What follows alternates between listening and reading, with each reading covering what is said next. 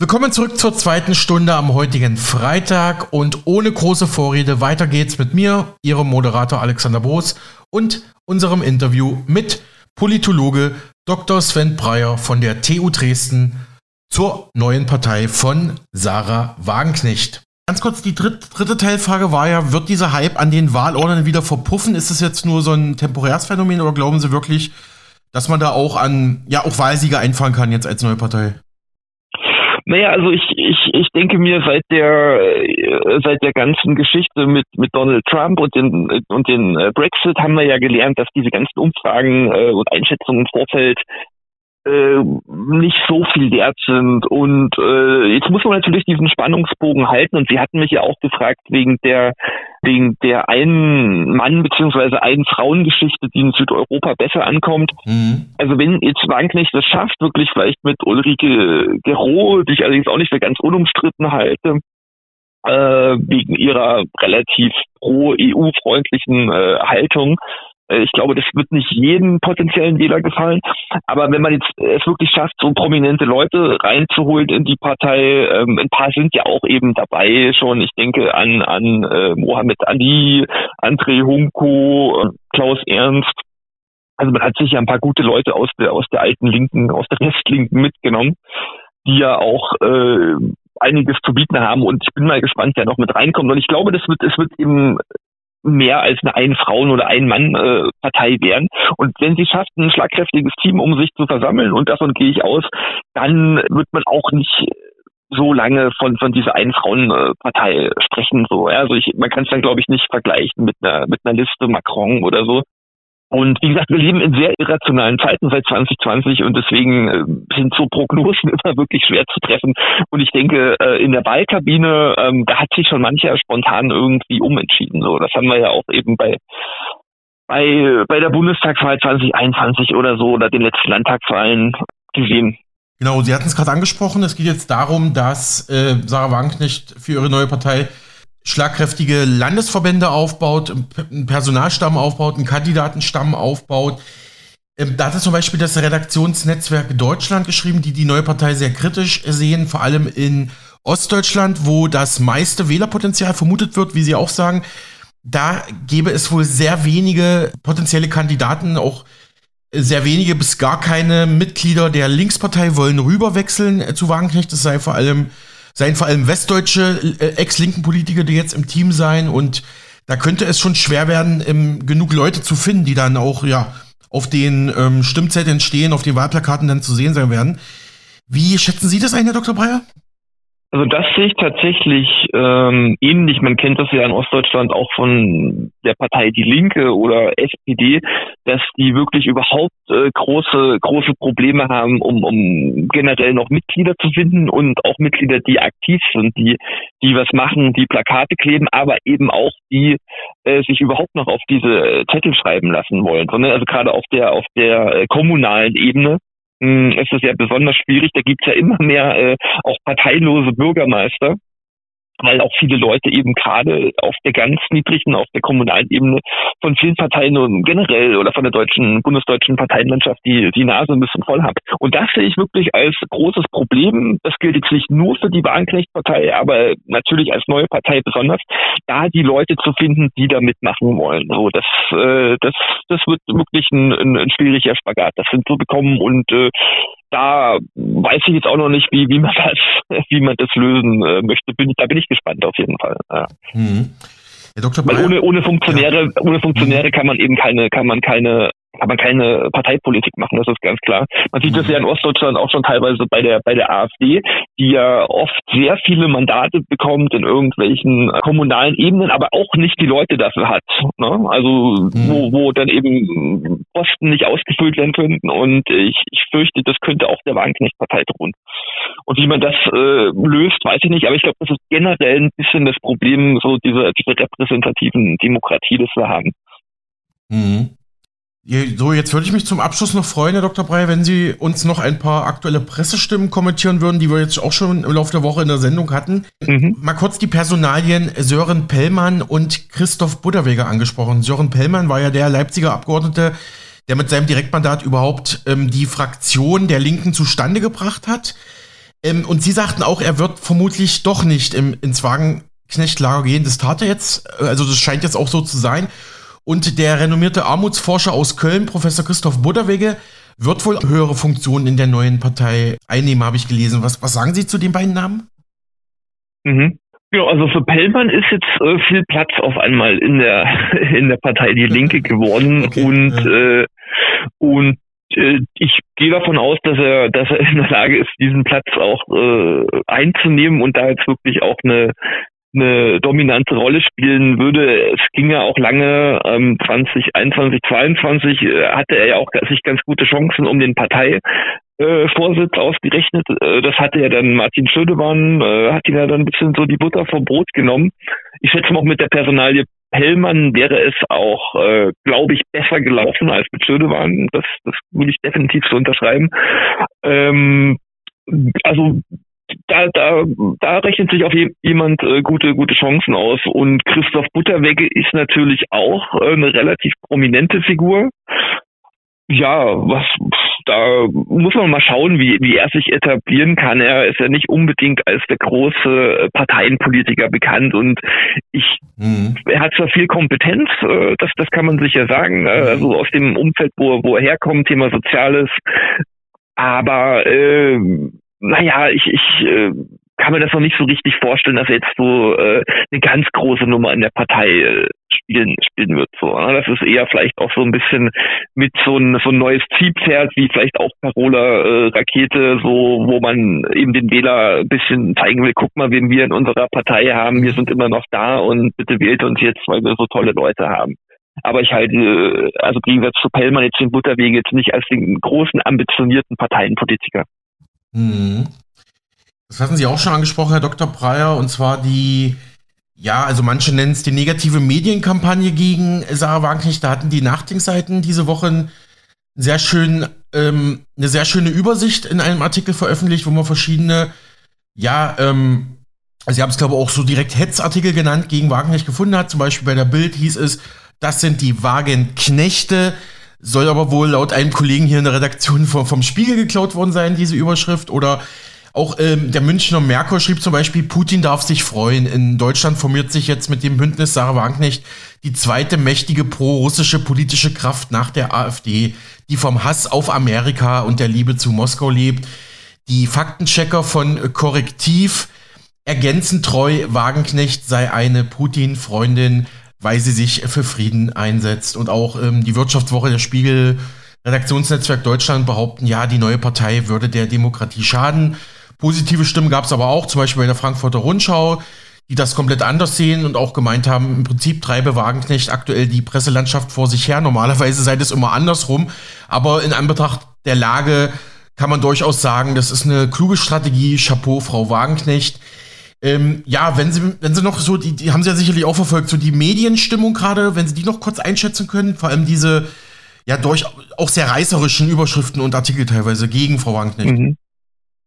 Naja, also die, die Bildzeitung, das ist ja wenig äh, überraschend, äh, dass da von, von der Springerpresse äh, äh, sowas aufgefahren äh, wird. Ähm, ich meine, wie lächerlich ist es das äh, zu sagen, also Sarah Wagenknecht setzt sich für Frieden ein und, und damit ist sie automatisch äh, pro-russisch. Also das, das muss man, glaube ich, gar nicht weiter kom kommentieren. Das ist wirklich an Lächerlichkeit nicht zu nicht zu überbieten und ich meine äh, hier geht es einfach auch darum äh, beim Thema Russland, dass man eben möglichst schnell wieder möglichst günstige äh, russische Energie auch hier beziehen kann, um eben in die völlige Deindustrialisierung dieses Landes zu verhindern. Darum geht es hier und darum sollte es bundesdeutschen Politikern auch äh, gehen und nicht um irgendwelche Agenten, wie, wie US-freundlich man ist oder wie schlimm der böse Putin ist, sondern die, die Leute sollten, äh, gerade die Politiker in diesem Land sollten mal langsam gucken, was hier mit den, mit den, mit der Wirtschaft vor Ort und mit den, mit den Menschen vor Ort passiert so und äh, deswegen ist ja auch eine AfD so stark geworden, weil eben viele Leute das eben nicht mehr möchten. Und ja, Wagenknechte ist natürlich ein, ein, ein tolles, äh, mehr oder weniger tolles Wortspiel. Ähm, aber ich meine, das, das war klar und das war auch Sarah Wagenknecht klar, äh, dass es medial viel Gegenwind geben wird, gerade von den großen sogenannten äh, Leitmedien. Und äh, ich fand es auch interessant, dass sie eben die Bundespressekonferenz gerade oder gerade gewählt hat, äh, wo natürlich die ganzen Leute von FAZ, ARD, ZDF, äh, Spiegel und so vor Ort waren und die natürlich auch mächtig, äh, mächtig Gegenwind äh, gegeben haben. Also wenn ich da an diese, an die, an die Fragen in der Bundespressekonferenz am Montag denke, dann, dann das war, wie gesagt, Haltungsjournalismus vom Feinsten, wo es nicht um Inhalte geht, sondern das größte Problem war, äh, wie halten Sie es mit der AfD, wie grenzen Sie sich von rechts ab, oh, äh, wie, wie halten Sie es mit der deutschen Staatsräson äh, mit Bezug auf Israel. Also das war, das waren die großen, wichtigen Fragen ja, der, der bundesdeutschen Presse. Und äh, da sieht man schon ganz klar, dass hier eben der, der Journalismus auch äh, der Frau Wagenknecht nicht gut gesonnen ist, ja.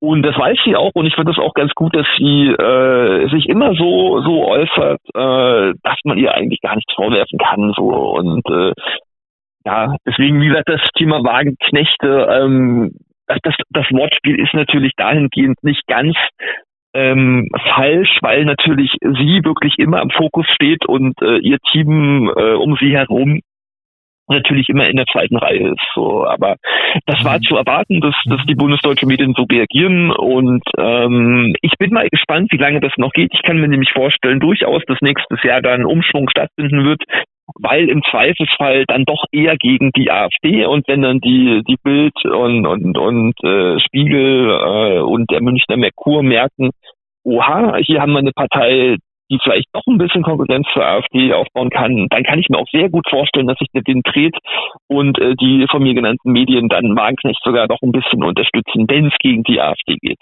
Mhm. Ja, vielen Dank äh, für diese Analyse und Einschätzung, Herr Dr. Breyer.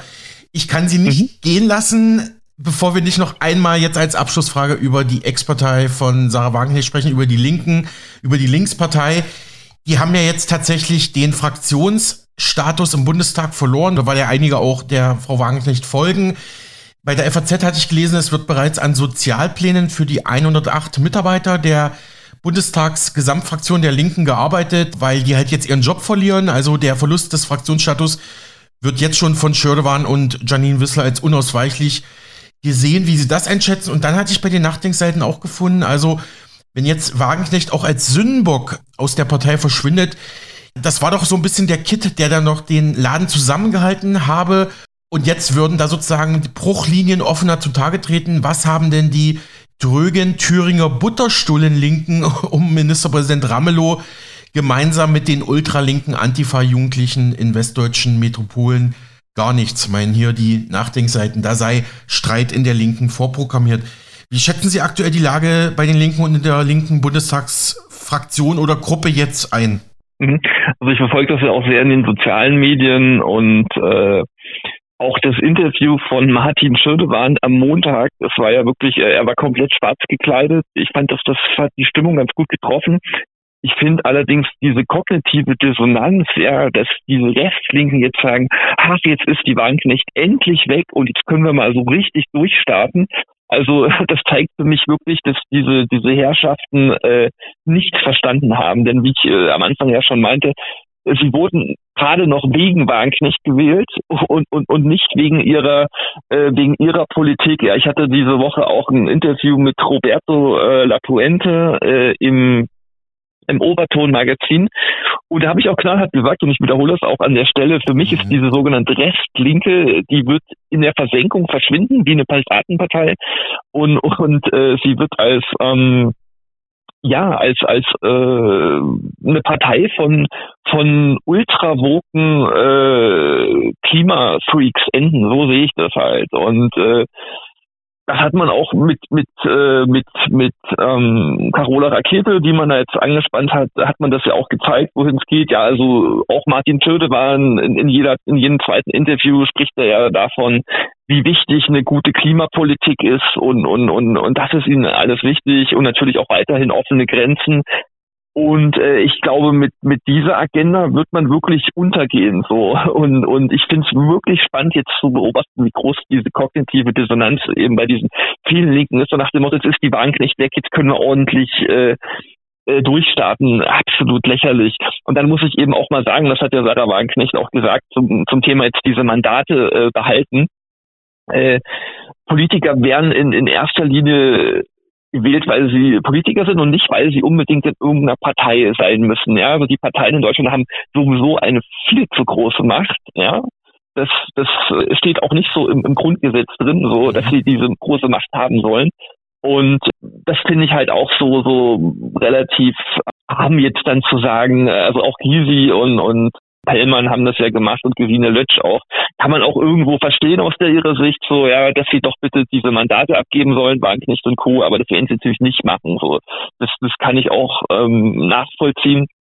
Und äh, wie gesagt, also ich sehe für die Restlinke wirklich gar kein Potenzial mehr in diesem Land. Also das hat sich leider äh, erledigt und das war zu erwarten und und äh, ich bin mal gespannt, was bei den Landtagswahlen eben nächstes Jahr in, in Ostdeutschland dann auch für die für die Linke noch rauskommt, ob man es überhaupt noch über die 5% äh, Hürde da schaffen wird. Bleibt spannend.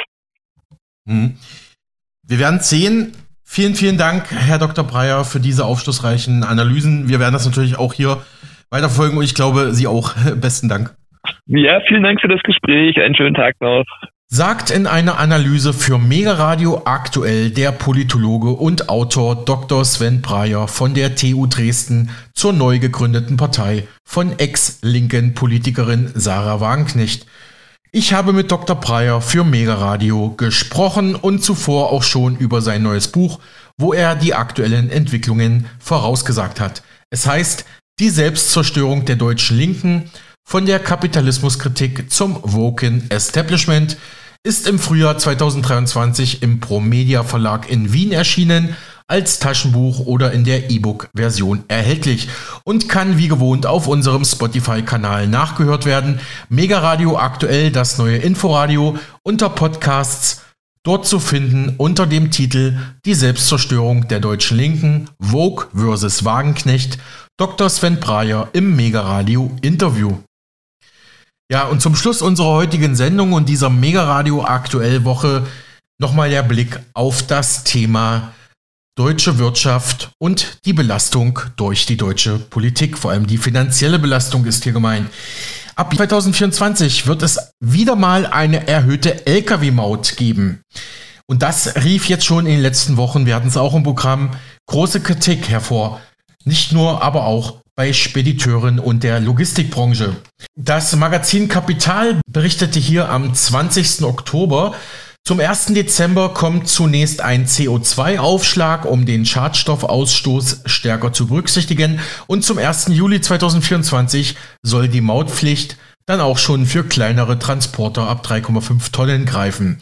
Bisher gilt sie erst ab 7,5 Tonnen. Das Ziel sei, damit wolle die Bundesregierung ab 2024 bis 2027 Mehreinnahmen in Höhe von 30,5 Milliarden Euro einnehmen, die dann wieder äh, für Verkehrsprojekte, Verkehrsinvestitionen reinvestiert werden. Auch die Schiene, also die Bahn soll da was abbekommen und damit will man auch neue Klimakomponenten finanzieren, wie es heißt. Aber es trifft natürlich eine ohnehin schon gebeutelte Branche, nämlich die Logistik- und Transportbranche und da spricht jetzt unser Radiopartner, der HKCM-Ökonom Philipp Hopf aus Stuttgart mit einem Mann, der es wissen muss, der eine traditionsreiche Speditionsfirma in Süddeutschland betreibt und jetzt kein Blatt vor den Mund nimmt und sagt, ja, das ist Mox, übersetze ich mal, die Mautverdopplung sei ein Desaster für den Bürger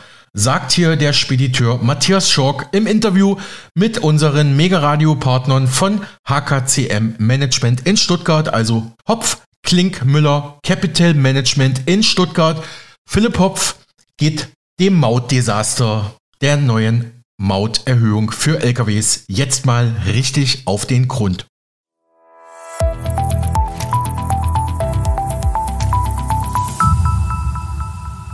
Herzlich willkommen, mein Name ist Philipp Hopf. Das ist ein weiteres Video der HKCM. Heute ein ganz, ganz spannendes und wichtiges Thema, das ich mit Ihnen teilen möchte. Und zwar sprechen wir heute mit Matthias Schork, geschäftsführender Gesellschafter der Spedition Wüst in Weißenburg. Die Spedition Wüst wurde 1866 gegründet. Das bedeutet, dass sie erstens seitdem ein Familienunternehmen ist und das mittlerweile in der fünften Generation.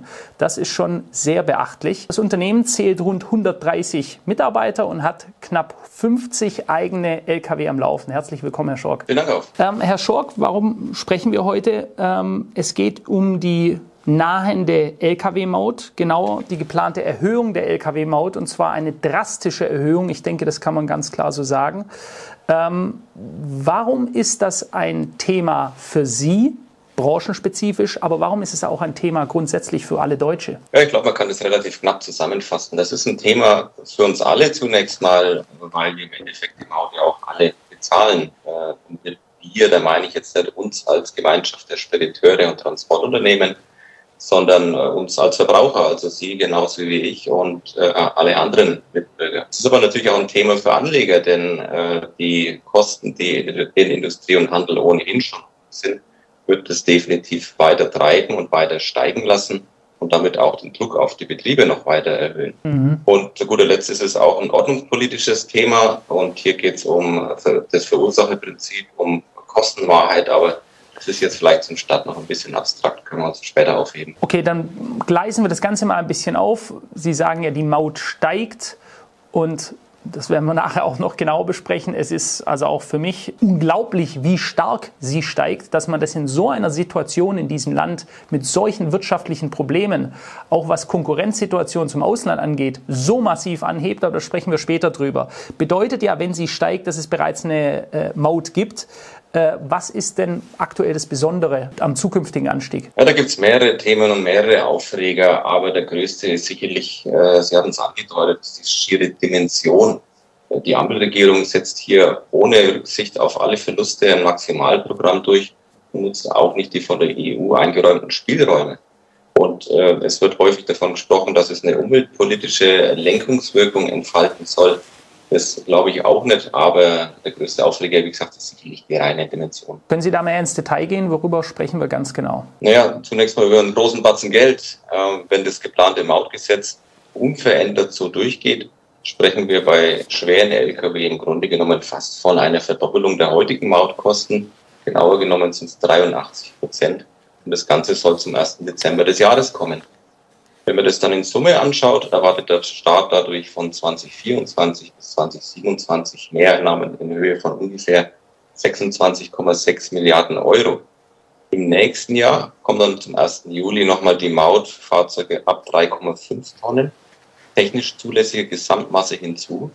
Dadurch wird der Staat dann nochmal weitere 3,9 Milliarden im gleichen Zeitraum einnehmen. Das macht dann die Pakete und Päckchen teurer. Ich meine, dass der Staat Geld braucht, das sollte jetzt auch beim letzten angekommen sein und dass er es gleichzeitig mit dem Schaufelbagger wiederum in die ganze Welt verteilt auch. Ähm, jetzt ist es ja so, Sie zahlen, beziehungsweise können Sie uns vielleicht einmal eine gewisse Rechnung aufmachen, was zahlt denn Ihr Betrieb heute an Maut und wie wird es sich ab Dezember verändern? Ja, heute sind es an reiner deutscher Lkw-Maut ungefähr 400.000 Euro im Jahr. Und nach Arandies mhm. wird sich das Ganze dann eben auf 100.000 Euro verdoppeln. Okay, das sind schon gigantische Zahlen. Ähm, äh, ich weiß ja nicht, wie hoch die, die Margen sind da, aber das muss ja auch erstmal verkraftet werden und diese Mehrkosten müssen ja auch irgendwie weitergegeben werden dann an den Endverbraucher. Woher kommt denn das Geld? Ja, vielen Dank. Also genauso ist es. Die Margen sind dünn und im Endeffekt kann sich kein Betrieb leisten, die Kosten nicht weiterzugeben. Insofern Ihre Frage, um die Frage zu beantworten, das Geld kommt im Endeffekt zunächst von unseren Kunden.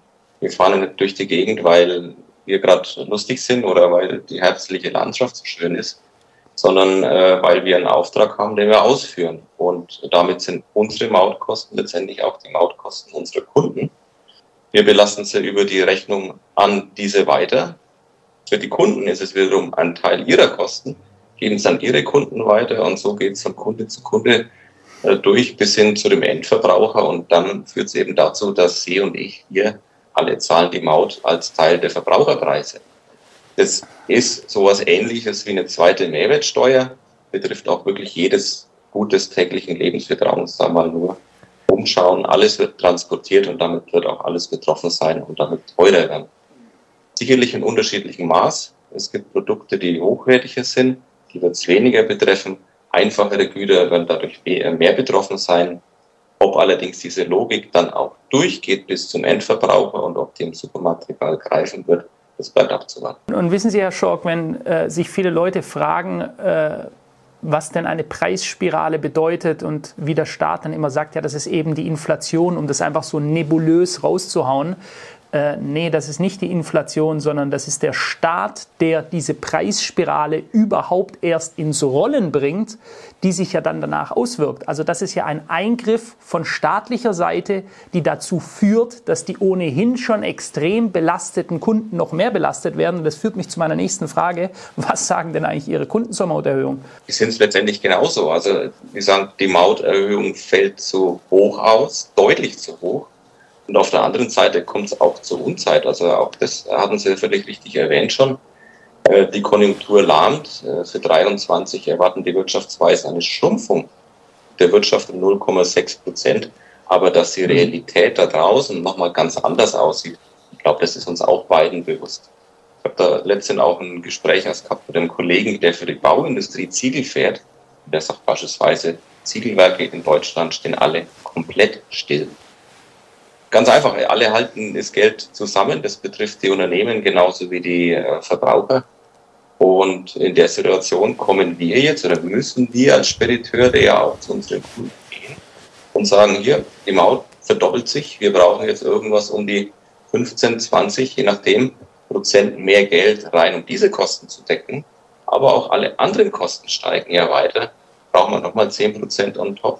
Und da ist der Zeitpunkt natürlich schlecht obwohl die Kunden ein gewisses Verständnis haben. Jeder weiß, was läuft und kennt die Situationen, aber es reicht eben nur bis zu einem gewissen Grad. Der Interview soll ja eigentlich immer neutral bleiben, aber ich sage ganz ehrlich, es fällt mir sehr, sehr schwer, hier irgendwie eine Neutralität zu behalten, wenn ich sowas höre äh, und sehe, wie die Menschen da draußen zu kämpfen haben, in immer größerer Zahl ähm, versuchen noch irgendwie ihr Geld zusammenzuhalten und dann werden solche Entscheidungen getroffen. Es ist unglaublich. Und da stellt man sich doch mal wieder die Frage, warum erhöht der Staat die Maut so drastisch? Okay, da muss jetzt ein bisschen das Ganze weiterfassen, ein bisschen weiter ausholen. Wenn es dann am Ende zu speziell wird, äh, bitte einfach die Grenze reinhauen. Mhm. Ähm, die Lkw-Maut, die gibt es schon seit 2005. Und damals war das Motto, wer die Straßen kaputt fährt, und es ist der Lkw halt durchaus mehr mhm. wie der Pkw, der muss auch dafür aufkommen. Ähm, jetzt ist aber so, wenn wegen der Straßenbelastung eine Maut erhoben wird, dann denke ich doch, dass auch die Einnahmen entsprechend auch wieder zurück in die Straße fließen sollen. Der Staat hat aber die anfänglich stabil um die viereinhalb Milliarden Euro an Mehreinnahmen nicht in den Straßenausbau gesteckt, sondern das Geld ist vielmehr im allgemeinen Haushalt aufgegangen. Stopp, stopp, stopp, stopp, stopp, da, da muss ich mal kurz zwischenfragen. Was Sie mir jetzt gerade sagen, ist, dass die Steuer, die erhoben wurde, um die Schäden an den Straßen auszugleichen, gar nicht in die Straßenschäden wieder oder in die Reparatur der Straßenschäden zurückfließt. Also anfänglich war das genau so. Das wurde mhm. dann geändert 2011. Äh, Und äh, seitdem ist es schon so, dass der LKW zum großen Teil äh, mit der Maut den Bau und den Erhalt der Fernstraßen finanziert.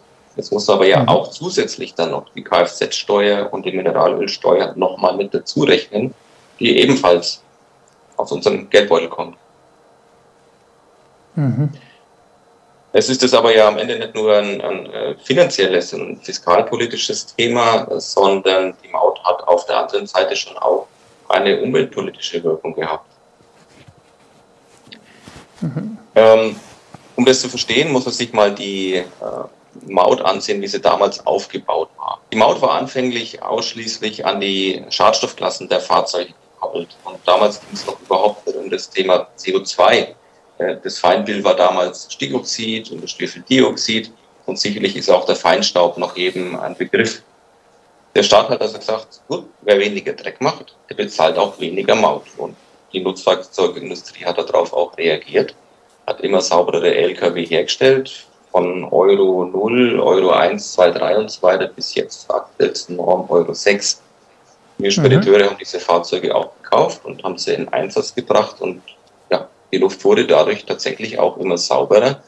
Deswegen gibt es ja auch diese schöne Untersuchung, die sagt, wenn der LKW im Regelbetrieb durch die Stuttgarter Stadt fährt, äh, dann würde er sogar noch Feinstaub aus der Luft ziehen. Das ist ja eigentlich das, was wir alle wollen.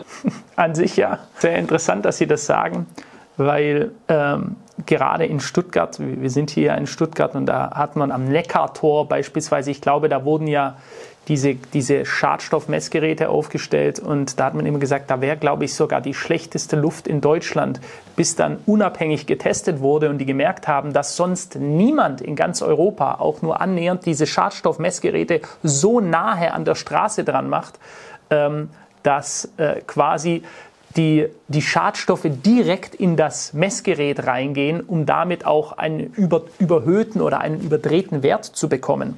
Also auch da ist immer die Frage, wer erstellt die Statistik und wie wird diese, anhand welcher Metriken wird diese Statistik nachher erstellt, um was wiederum zu bewirken. Ähm, gehen wir doch mal noch näher darauf ein, ähm, vielleicht wie das jetzt in Zukunft läuft. Ich würde gerne vielleicht um das zu verstehen, nochmal bei der vorherigen, also bei der aktuell gültigen Outline. Denn die setzt sich aus drei Teilen zusammen, aktuell noch. Das ist zum einen sind es die Kosten der Infrastruktur, zum anderen die Kosten der Luftverschmutzung und zum dritten sind es die Kosten der Lärmbelastung. Und jetzt kommt der Staat eben her und sagt, gut, wir führen jetzt noch einen vierten Baustein mit ein im Dezember. Das ist nämlich das Thema CO2. Das CO2 wird mit 200 Euro pro Tonne angesetzt, kalkuliert. Und äh, diese ja, sehr abstrakte Zahl summiert sich am Ende dann aber eben auf die doch hohe Summe der Mehreinnahmen. Ich meine, es gibt ja die nun auch ganz öffentlich geäußerte, bisher von der SPD, Pläne, komplett den Autoverkehr grundsätzlich abzuschaffen.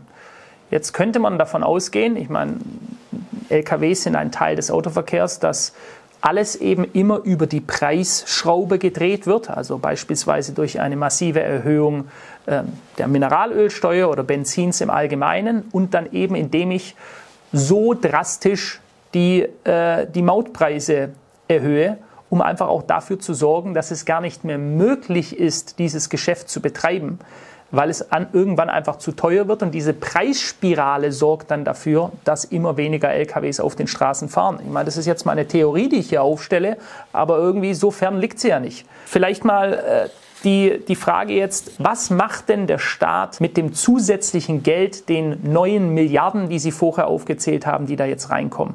Investiert er sie in die maroden Brücken, in die teilweise maroden Straßen? Ja, zumindest ist zwischenzeitlich die Verwendung im Haushalt äh, durch die EU-Wegekostenrichtlinie verboten worden, die besagt, dass das Geld, das aus dem Verkehr kommt, auch in dem Verkehrssektor bleiben muss. Mhm. Äh, Im Koalitionsvertrag ist die Antwort auf Ihre Frage ein bisschen wachsweich äh, formuliert, und zwar, dass die Mehreinnahmen für die Mobilität eingesetzt werden. Es werden damit aber nicht automatisch und ausschließlich die maroden Brücken und Straßen saniert. Hälftig wird das Geld in die Schiene fließen. Wenn sich jetzt also im Dezember die Maut verdoppelt, heißt es nichts anderes, wie dass die komplette Erhöhung der Schiene zufließt und bei der Straße bleibt dann am Ende bei der Mittelknappheit. das ist wirklich unglaublich. Äh, je tiefer man geht, desto weniger versteht man es eigentlich, wenn man hier einem Logikstrang folgen würde. Äh, also was Sie jetzt hier sagen ist, dass die LKWs und die äh, Mehreinnahmen dadurch in Zukunft oder im kommenden Jahr, sollte man sagen, die Schiene finanzieren. Ja, genau so ist es. Das ist einer der ordnungspolitischen Aufreger, weil hier das äh, oft geforderte Verursacherprinzip ja völlig auf den Kopf gestellt wird. Seitens der Umweltverbände wird immer Kostenwahrheit gefordert. Und äh, sicherlich ist es auch so, dass der Autoverkehr und der Lkw, Schwerlastverkehr, Kosten verursacht.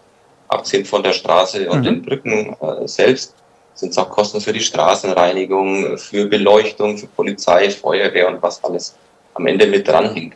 Und sicherlich muss der Autoverkehr dafür auch aufkommen. Aber auf der anderen mhm. Seite gehört zu dieser Kostenwahrheit eben auch mit dazu, dass wir ab sofort den Verkehrsträger Schiene subventionieren. Und das ist schlichtweg ungerecht. Und äh, wenn du dann hörst, dass dieses äh, Mautpaket jetzt äh, dir verkauft wird als mehr Beitrag zum Klimaschutz im Güterverkehr, ist das eine totale Mogelpackung. Denn die Maut erzeugt aus meiner Sicht überhaupt keine Lenkungswirkung, wird nicht dazu führen, dass, wie Sie sagen, weniger Lkw unterwegs sind. Ähm, die Maut wird auch kein Gramm CO2 einsparen. Hm, können Sie das näher erklären? Warum hat die CO2-Maut keine Lenkungswirkung? Das zu beantworten müssen wir uns mal anschauen, wie wir als Betroffener überhaupt CO2 einsparen könnten. Und in der Theorie zumindest gibt es natürlich schon den einen oder anderen Ansatz. Zum einen wäre da, wir fahren nicht mehr mit Diesel-Lkw, sondern wir fahren mit wasserstoffbetriebenen oder mit mhm. batterieelektrischen Lkw. Bis 2026 hätte das den Vorteil, dass man damit sogar komplett mautfrei fahren würde. Also nicht nur die Erhöhung würde ausfallen, sondern die Maut würde gleich komplett entfallen. Jetzt hat das ganze Ding aber bloß einen Haken, denn die Fahrzeuge sind schlichtweg nicht lieferbar und erst recht nicht in der Stückzahl, wie wir sie eigentlich bräuchten. Und dann muss ich hier mal die Dimensionen anschauen, von denen wir sprechen. Wir hatten letztes Jahr in Deutschland zweieinhalbtausend batterieelektrische Lkw zugelassen. Insgesamt haben wir in Deutschland aber rund 680.000 Nutzfahrzeuge über 3,5 Tonnen, was dann also 0,004 batterieelektrische Lkw bedeutet. Und wenn man mal ehrlich ist, gibt es ja die auch nur, weil es irgendwelche Prestigeobjekte sind von finanzkräftigen Großunternehmen und am Ende doch hoch subventioniert und damit auch wieder von uns als Steuerfinanz äh, Steuerzahler mitfinanziert. Abgesehen davon, auch das war bei Ihnen ja schon mehrfach Thema, du musst doch dann die ganze Kette betrachten. Und sicherlich ist es so, dass der Elektro-LKW im Betrieb kein CO2 produziert. Aber woher kommt denn bitte der Strom und wie CO2-neutral wurde eben jener Strom tatsächlich dann auch hergestellt? Kommt er aus der Windkraft, die bei starkem Wind sowieso abgestellt wird? Oder kommt die aus der Verstromung von, von Kohle, was ja doch so äh, CO2-neutral ist? Aber hier herrscht, glaube ich, das Motto, naja, also der Strom kommt aus der Steckdose, der Dreck entsteht irgendwo anders, aus den Augen, aus dem Sinn. Vor allem ohne Sinn, würde ich sagen, denn äh, wie Sie schon gerade angesprochen haben, äh, Robert Habeck hat ja hier entschieden, dass alle Braun, äh, Braunkohlekraftwerke hier weiterhin auf Maximalleistung laufen. Also zum einen, man muss das schon so klar sagen, tut man so, als wäre man daran interessiert, CO2 einzusparen. Und auf der anderen Seite lässt man Braunkohlekraftwerke auf 100 Prozent laufen, was wiederum zu massivstem Ausstoß von CO2 kommt, was wiederum den Strom produzieren soll, den dann diese LKWs nutzen sollen, um dann wiederum zu verkaufen das wäre sehr CO2-einsparend. Das ist ja, ich meine, auch hier, sobald man einen Blick hinter den Vorhang wirft, merkt man schon, es kann gar nicht funktionieren. Was man an der Stelle dann, dann auch nochmal mit dazu sagen muss, ist, dass wir hier eine Doppelbelastung haben über das Thema CO2. Denn man darf nicht vergessen, dass auch zum 1. Januar das Tanken abermals teurer wird, weil eben der CO2-Anteil im Diesel sich wiederum verteuert ähm, um genauer zu sein, geht das Ganze auf 40 Euro die Tonne hoch, was den Sprit in etwa um 3 Cent pro Liter verteuern wird. Das ist deswegen so interessant, weil es eigentlich per Koalitionsvertrag sogar ausgeschlossen ist. Ich habe das extra mal hier bereitgelegt. Das heißt nämlich wortwörtlich. Wir werden bis 2023 eine CO2-Differenzierung der Lkw-Maut vornehmen, den gewerblichen Güterkraftverkehr 3,5 Tonnen einbeziehen und einen CO2-Zuschlag einführen, unter der Bedingung, eine Doppelbelastung durch den CO2-Preis auszuschließen.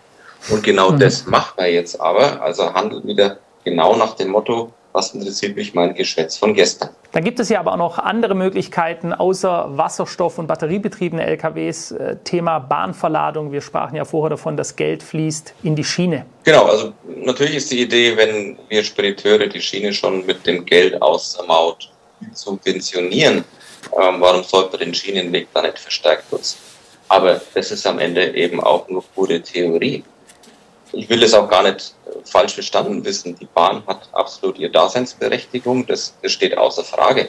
So wie eben auch ein Seeschiff und ein Binnenschiff und ein Flugzeug. So hat sich jeder Verkehrsträger im Laufe der Zeit seine Nische gesucht und hat sich zum wichtigen Rückgrat äh, unserer, unserer gesamten Logistik entwickelt. Aber nur weil es die Grünen eben jetzt aus ihrer Ideologie heraus getrieben haben wollen, wird sicherlich trotzdem die Schiene dem LKW niemals das Wasser reichen können. Nicht bei der Schnelligkeit, nicht bei der Flexibilität, nicht bei der Zuverlässigkeit, aber aus natürlichem Weg auch nicht aus dem Netzausbau heraus. Klare Aussagen. Dann gibt es ja ein, ein Wort, das oftmals benutzt wird für verschiedenste Möglichkeiten, um Dinge vielleicht auf der einen Seite obskur zu halten, auf der anderen Seite aber auch einfach zu verlagern. Und das ist dieses Wort optimieren. Wir können das Ganze aber auch optimieren als Möglichkeit 3. Ja, also natürlich, äh, optimieren ist, ist ein toller Begriff. Äh, grundsätzlich ist es auch so, wenn jeder Kilometer mehr kostet, dann musst du auch versuchen, eben die Kosten nach unten zu bringen, beispielsweise indem du die Auslastung steigerst oder auch die äh, Leerkilometer reduzierst. Klingt ja in der Theorie erstmal ganz wunderbar. Aber wenn das in der Praxis dann auch so einfach wäre, dann hätte jetzt mein Vater und mein Urgroßvater und mein Ururgroßvater auch schon gemacht. Und zwar völlig ohne, dass wir eine Ampelregierung dazu gebraucht hätten, oder irgendwelche Klimakleber oder eine exorbitante Mautsteigerung. Um das Ganze jetzt mal zusammenzufassen, die Maut wird teurer, heizt die Inflation an. Ja, sie wird aber nicht teurer durch die Inflation, sondern es ist ein von außen, von unserer Regierung eingebrachte fast Verdoppelung der Mautkosten. Sie hat keine Lenkungswirkung, weder beim Batterie-Lkw noch bei der Bahnverlagerung oder bei den Leerkilometern. Es ist eine massive Belastung dadurch auch für die Kunden in Zukunft. Dadurch wird die Preisspirale immer weiter angetrieben. Und jetzt kommen wir doch auch ganz logischerweise zu der Frage, Herr Schork, machen Sie sich eigentlich auch Sorgen um Ihren Betrieb? Nein, tue ich tatsächlich nicht. Ähm, nur in etwa 5% der Transportunternehmen haben mehr als 50 Beschäftigte. Mit 130 Leuten und knapp 50 eigenen Lkw sind wir dann doch eine der größeren Speditionen. Ähm, heißt aber trotzdem nicht, dass wir uns viele Fehler erlauben dürfen. Natürlich ganz und gar nicht. Wir müssen es definitiv in unsere Preise mit reinkalkulieren und auch an die Kunden weitergeben. Äh, wäre damit ja dann auch ein Konzentrationsprozess einer so fragmentierten Branche nicht schon überfällig? Ja, das ist natürlich die Gefahr, dass es, dass es passiert, denn wer die äh, Kosten nicht weitergeben kann oder möchte, was auch immer, der wird definitiv vom Markt verschwinden. Aber heute ist das Wettbewerbsumfeld halt so gestaltet, äh, dass sich jeder Kunde im Prinzip überwiegend regional den passenden Spediteur sucht und äh, deswegen ist die Preisfindung trotzdem wettbewerbsorientiert. Aber gegenüber den Großen der Branche hat der klassische Mittelstand halt weiterhin den Vorteil, flexibler agieren zu können und da hat jeder so seine Nische. Ich befürchte, wenn sich wenige Großspediteure dann den Markt teilen würden, hätte das sicherlich negative Folgen auf den Preis. Und wer den dann am Ende wiederum bezahlt, das haben wir jetzt ja eigentlich auch schon geklärt. Und wir selber als Spediteure haben darunter auch schon zu leiden gehabt, äh, nämlich beim Lkw-Kartell, wo wir über Jahre hinweg zu hohe Preise für unsere Fahrzeuge bezahlen. Was ist denn dann eigentlich Ihr Ziel? Ähm, ich würde sagen, naheliegend wäre ja die Mauterhöhung zu verhindern.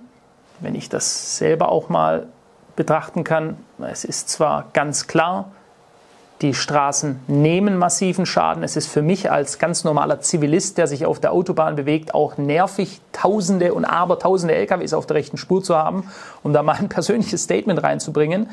Aber gleichzeitig muss ich sagen, wenn ich das makroökonomisch betrachte, müsste diese Maut eigentlich gesenkt werden, nicht erhöht. Grundsätzlich einfach deshalb, weil in diesem Land, damit es wieder vorwärts geht, müssen Kosten gesenkt werden, nicht gesteigert. Es ist ja aber durch die CO2-Maut und das Mautgesetz politischer Wille. Ähm, ich meine, das können Sie auch nicht mehr stoppen.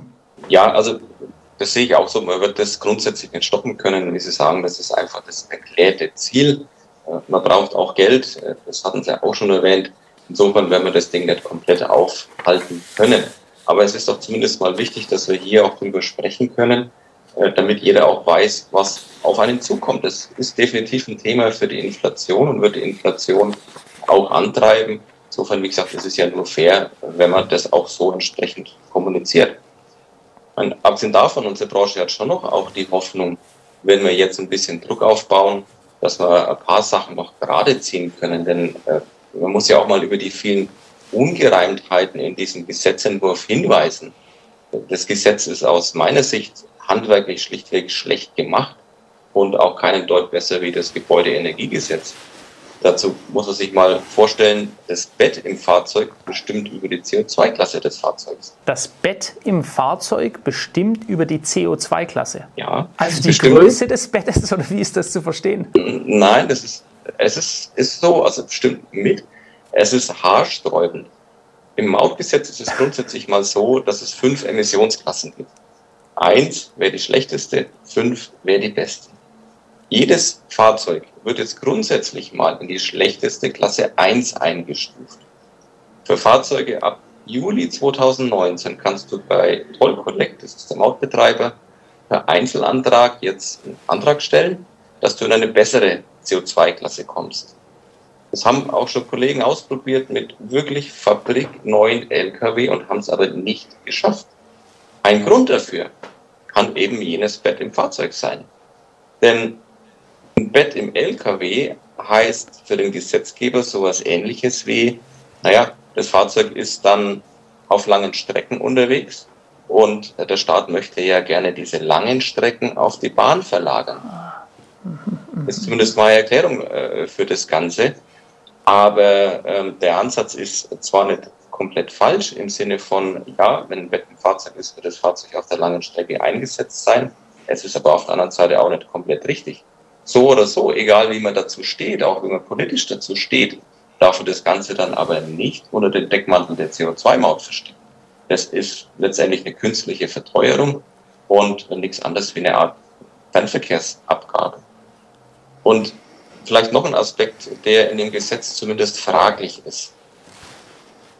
Es wird dadurch die Möglichkeit eröffnet, dass die Maut auf bestimmten Strecken, bestimmten Tages- und Jahreszeiten nochmal zusätzlich teurer gemacht wird, und zwar nicht per Gesetzesänderung, sondern per einfacher Rechtsverordnung. Heißt in der Praxis letztendlich, ähm, wenn der Staat im Berufsverkehr oder im Urlaubsverkehr weniger Verkehr erzeugen möchte über die LKWs, wie Sie gerade gesagt haben, die sich auch stören, wenn sie auf der rechten Spur unterwegs sind, dann mhm. äh, möchte man also sagt, auf einem Kölner Ring oder um Stuttgart herum ähm, das Fahren zu bestimmten Zeiten teurer machen. Nur welche Lenkungswirkung soll das am Ende denn bitte entfalten können? Denn äh, wenn der Empfänger in Stuttgart seine Ware bis Mittag haben will, ja, äh, dann wird man halt Vormittag äh, diese Strecken befahren müssen. Das ist dann einfach so. Ja, das ist wirklich einfach so.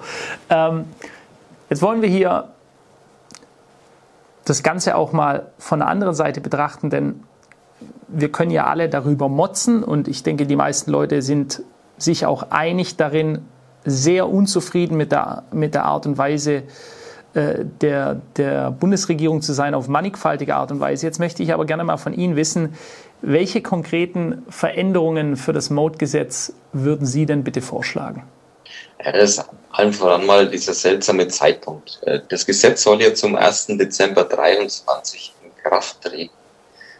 Die EU lässt ihrerseits den Mitgliedstaaten aber sogar Zeit bis März 24, um diese Vorgaben aus der EU-Wegekostenrichtlinie in nationales Recht zu überführen. Aber Deutschland prescht hier wieder vor und ich frage mich, warum ist es eigentlich so? bis heute sind wir uns ja auch nicht sicher, was definitiv kommen wird. Die Wahrheit steht am Ende nicht im Gesetzentwurf, sondern im Gesetz selber. Und äh, von der Verabschiedung dieses Gesetzes, was für Mitte November geplant ist, bis in Kraft treten zum 1. Dezember, das ist gerade mal zwei Wochen, wer, wer soll das in der Praxis denn dann tatsächlich umsetzen? Und, und überhaupt dieser 1. Dezember, also äh, mitten da so kurz vor Jahresende, wir haben in der Logistik überwiegend Jahresverträge, und äh, da passt es ja, handwerklich überhaupt nicht mit rein. Also ein Aufschub zum 1. Januar wäre mal also schon das mini, mini, minimalste Ziel, das wir hier erreichen muss.